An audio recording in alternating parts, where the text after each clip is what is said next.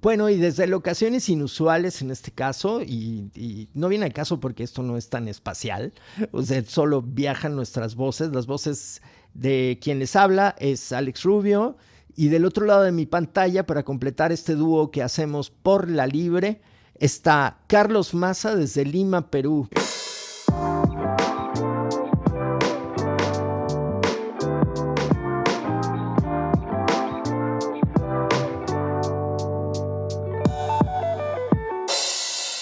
Hola Alex, feliz de verte otra vez. Hoy es eh, domingo, no importa qué día nos escuches, pero eh, hoy grabamos en domingo, es un domingo tranquilito, desde las dos capitales del virreinato más importantes de América, Lima y Ciudad de México, las ciudades que nunca quisieron ser independientes. Por cierto, perdón, me hiciste reír muchísimo con esa apertura musical.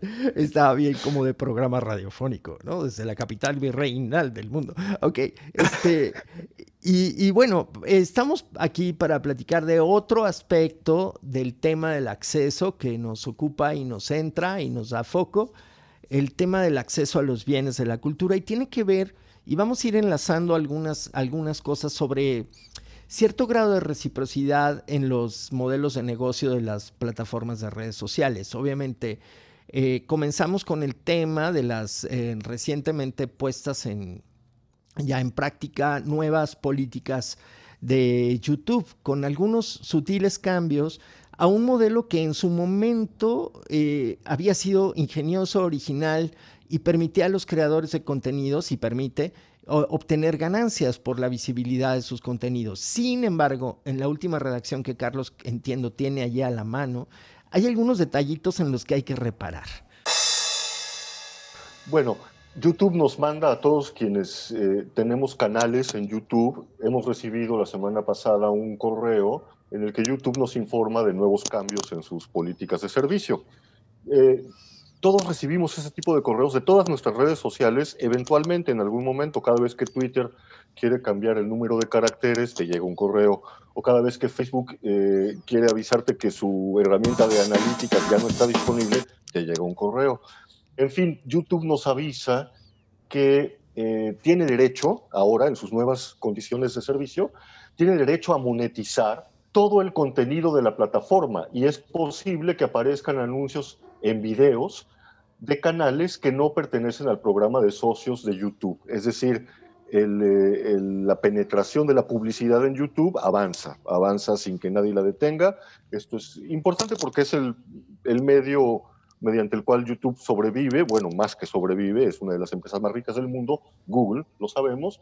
La otra eh, política nueva en el mundo de YouTube es el pago de regalías y entre paréntesis, la retención de impuestos, porque YouTube está localizada en un país, aun cuando el servicio sea global y la utilicemos desde todos los países del mundo, está localizada en los Estados Unidos y está sujeta, por lo tanto, a las políticas impositivas de los Estados Unidos. Pero dice, para los creadores que tienen derecho a recibir pagos, lo que nos deja ver que hay un montón de creadores que no tienen derecho a recibir pagos, pero ese es otro problema, tales pagos se considerarán regalías desde la perspectiva fiscal estadounidense y por lo tanto Google retendrá impuestos. Es decir, eh, ahí queda más claro cada vez cómo eh, estas redes sociales que capitalizan la creación que nosotros realizamos cotidianamente, la capitalizan en sentido estricto financieramente. Es la financiarización de nuestra vida cotidiana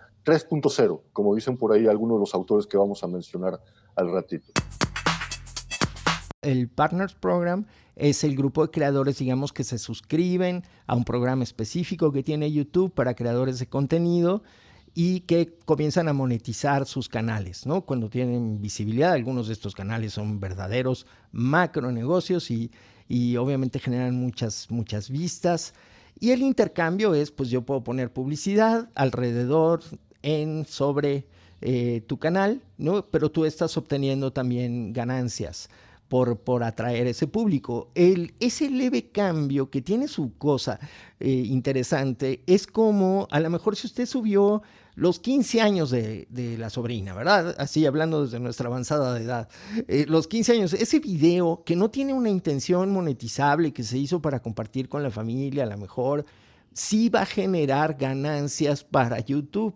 Es decir, vamos a ver videos vamos a ver comerciales, perdón, vamos a ver publicidad en videos que no van a monetizar un centavo. Y ahí está para nosotros otra de esas paradojas del acceso. Entonces, usted produce contenido, la plataforma lo, lo monetiza, pero usted no. Con un agravante bien interesante que es el hecho de que detrás de toda esta lógica de la monetización del contenido creado por el usuario, hay una postura de respeto absoluto al derecho de autor, a la propiedad intelectual. Es decir, ese contenido que tú creaste y que está la plataforma monetizando por ti y que a lo mejor a ti te cae un centavito de esa monetización que la plataforma realiza, es estrictamente tuyo y YouTube lo va a proteger y va a defender tu propiedad intelectual hasta la muerte, como podemos ver cuando protege hasta la muerte la propiedad intelectual de los grandes de los grandes imperios, como ya veíamos cuando hablábamos de los copyright bots. El tema es que tú como creador cotidiano de contenido, eh, cuando posteas en Facebook o en Instagram o en Twitter cualquier cosa, estás creando, estás haciendo lo que el artista Joseph Beuys de los años 70 decía, esta es la escultura social, estamos socialmente esculpiendo la sociedad, decía Joseph Beuys con la participación que nosotros damos. Y en este sentido, Joseph Beuys eh, avanzaba en 1974 lo que vendría a convertirse después en la filosofía de Internet cuando Internet recién nacía 20 años después, en 1994. Diez años después de eso, hacia 2004, todo se había derrumbado, todo el sueño había caído en 10 años. 10 años bastaron para derrumbarlo. Y esto tiene un impacto muy particular en el componente social de Internet que ha sido como orientado, llevado a vivir dentro de las jaulas que son Facebook, Instagram, Twitter, las redes sociales, dentro de las cuales la gente está creando y generando el contenido que hace ricos a los monopolios. Y, por ahí eh, eh, cito un libro que se llama Digital Subjects, Digital Objects, que es una mirada muy particular desde la academia marxista al mundo digital. Es muy interesante porque hay pocas aproximaciones que difieran del circuito general de comentaristas de la tecnología, ¿no? En este caso, justamente ese trabajo, y aquí Carlos me ubicará mejor en el, en el contexto de la teoría marxista, ese trabajo está generando al capital ganancias. Es decir, volvemos a estar en una especie de situación donde, donde el montón de gente que postea y se comunica en Facebook recibe, claro, el beneficio de usar la plataforma, pero quizá ignora o, o no sabe en qué medida el hecho de que esté produciendo contenido y que esté trabajando, lo hace trabajar para Mark Zuckerberg. Cada determinado tiempo, todos los usuarios de Facebook que seguramente lo han visto, aparece un post en Facebook que, alguien redactó eh, en el que se hace una especie de disclaimer, una especie de, reclamo de derecho particular, que dice, todas las fotos que yo he puesto en Facebook son mías y a partir de este momento, mediante este escrito, yo demando a Facebook por el uso comercial que esté haciendo de mi material que es mío porque yo lo hice. Esto es absurdo, porque en el momento en que nosotros aceptamos, dimos clic OK a la creación de nuestro perfil en Facebook o en Instagram, aceptamos las condiciones mediante las cuales Facebook monetizará el contenido que nosotros creemos dentro de su plataforma. El otro lado es, claro, no salga usted chiflando alguna canción de moda porque le bajan el video de, YouTube. Y en eso, eh, de, de, verdad que hemos estado conociendo un montón de casos donde esta situación de la situación actual del derecho de autor va y va en contra del acceso y por eso la urgencia de repensarlo, como en otros ámbitos, pensamos en esta idea de lo colectivo, la colectivización y el compartir y todo también capturado por, por otros modelos de negocio. Y aquí nos vamos a referir al famoso sharing economy. Hay una visualización de esta, de esta realidad que nace con Uber, que eh, es una palabra alemana que significa supra, super, por encima de. Y nos dice Trevor Scholz, un, teórico que ha estado estudiando estos asuntos, todo Uber tiene un unter, ¿no? Todo super tiene un infra, todo supra tiene un infra. Eh, every Uber has an unter.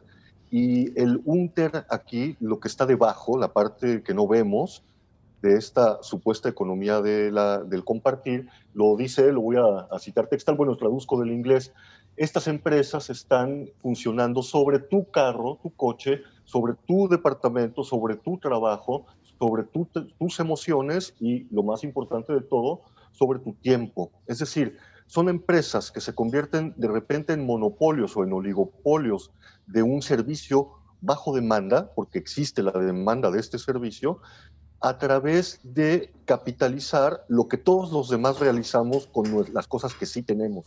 Son monopolios sin infraestructura, porque la infraestructura se las pusimos nosotros. Ese es el gran problema de, estas, de, estas, de esta figura.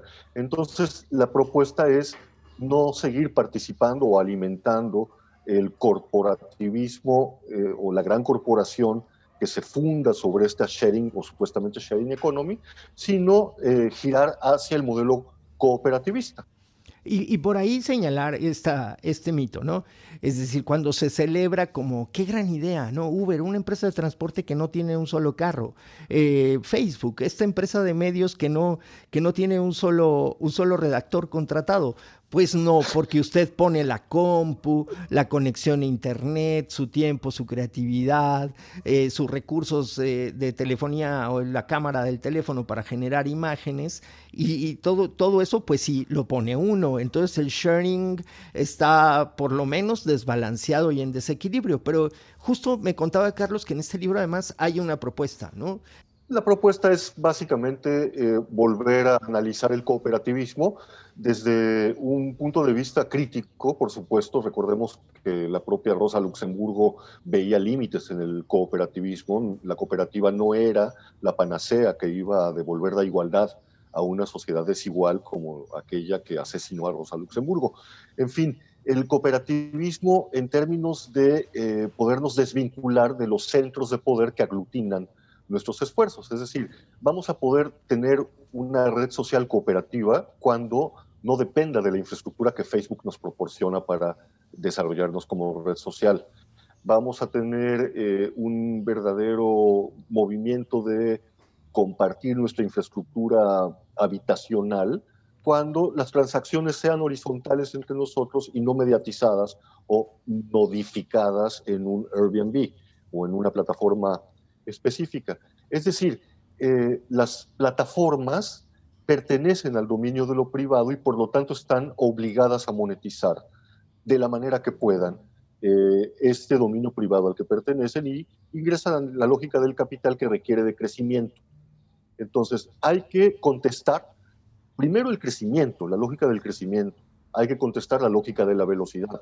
Hay que contestar la lógica de la organización vertical o de la eh, nodificación. Esa es una palabra que yo me he inventado, nodificación, que es como apuntar a un nodo de una cosa eh, cuando no debería de existir tal nodo, sino que debería estar redistribuida eh, el contenido del que estemos hablando en este en el momento específico, ¿no? Que suena utópico todo esto ahora.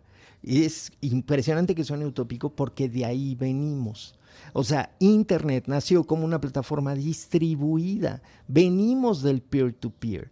Venimos de la colaboración de cientos de, desarrolladores de software para, para generar los lenguajes en los que Internet está sostenido y se desarrolló.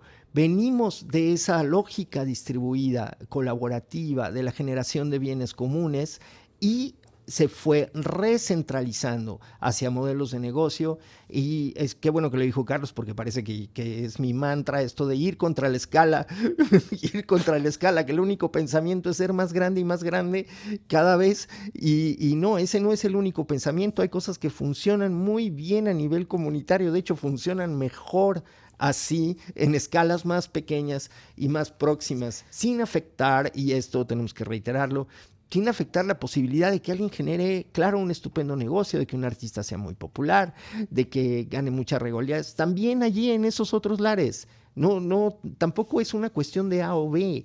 ¿no? Es decir, lo maravilloso de Internet es que pueden coexistir, ¿no, Carlos? Podemos coexistir como hemos venido coexistiendo algunos, eh, algunas propuestas de, compartir contenido al margen de lo legal como blogs, como Cabeza de Mu, o como invitados que vamos a tener próximamente por aquí en el podcast, eh, como La Pirateca, anunciamos que pronto vamos a estar conversando con ellos. No se pierdan, próxima semana invitados, vamos a ver a una generación distinta a la nuestra, una generación eh, con quizá otra visión, eh, una visión amplia del acceso y que lo ponen en práctica y se llama la pirateca. Eso será la próxima semana y recuerden tenemos redes sociales, tenemos Facebook, nada más búsquele por la libre, ahí todo junto con pegado. Y nos seguimos escuchando y comentando. Gracias, Carlos. Hasta luego. Por la libre es Carlos Maza, Alex Rubio, nuestro ID. Una producción de Masas on the Beat.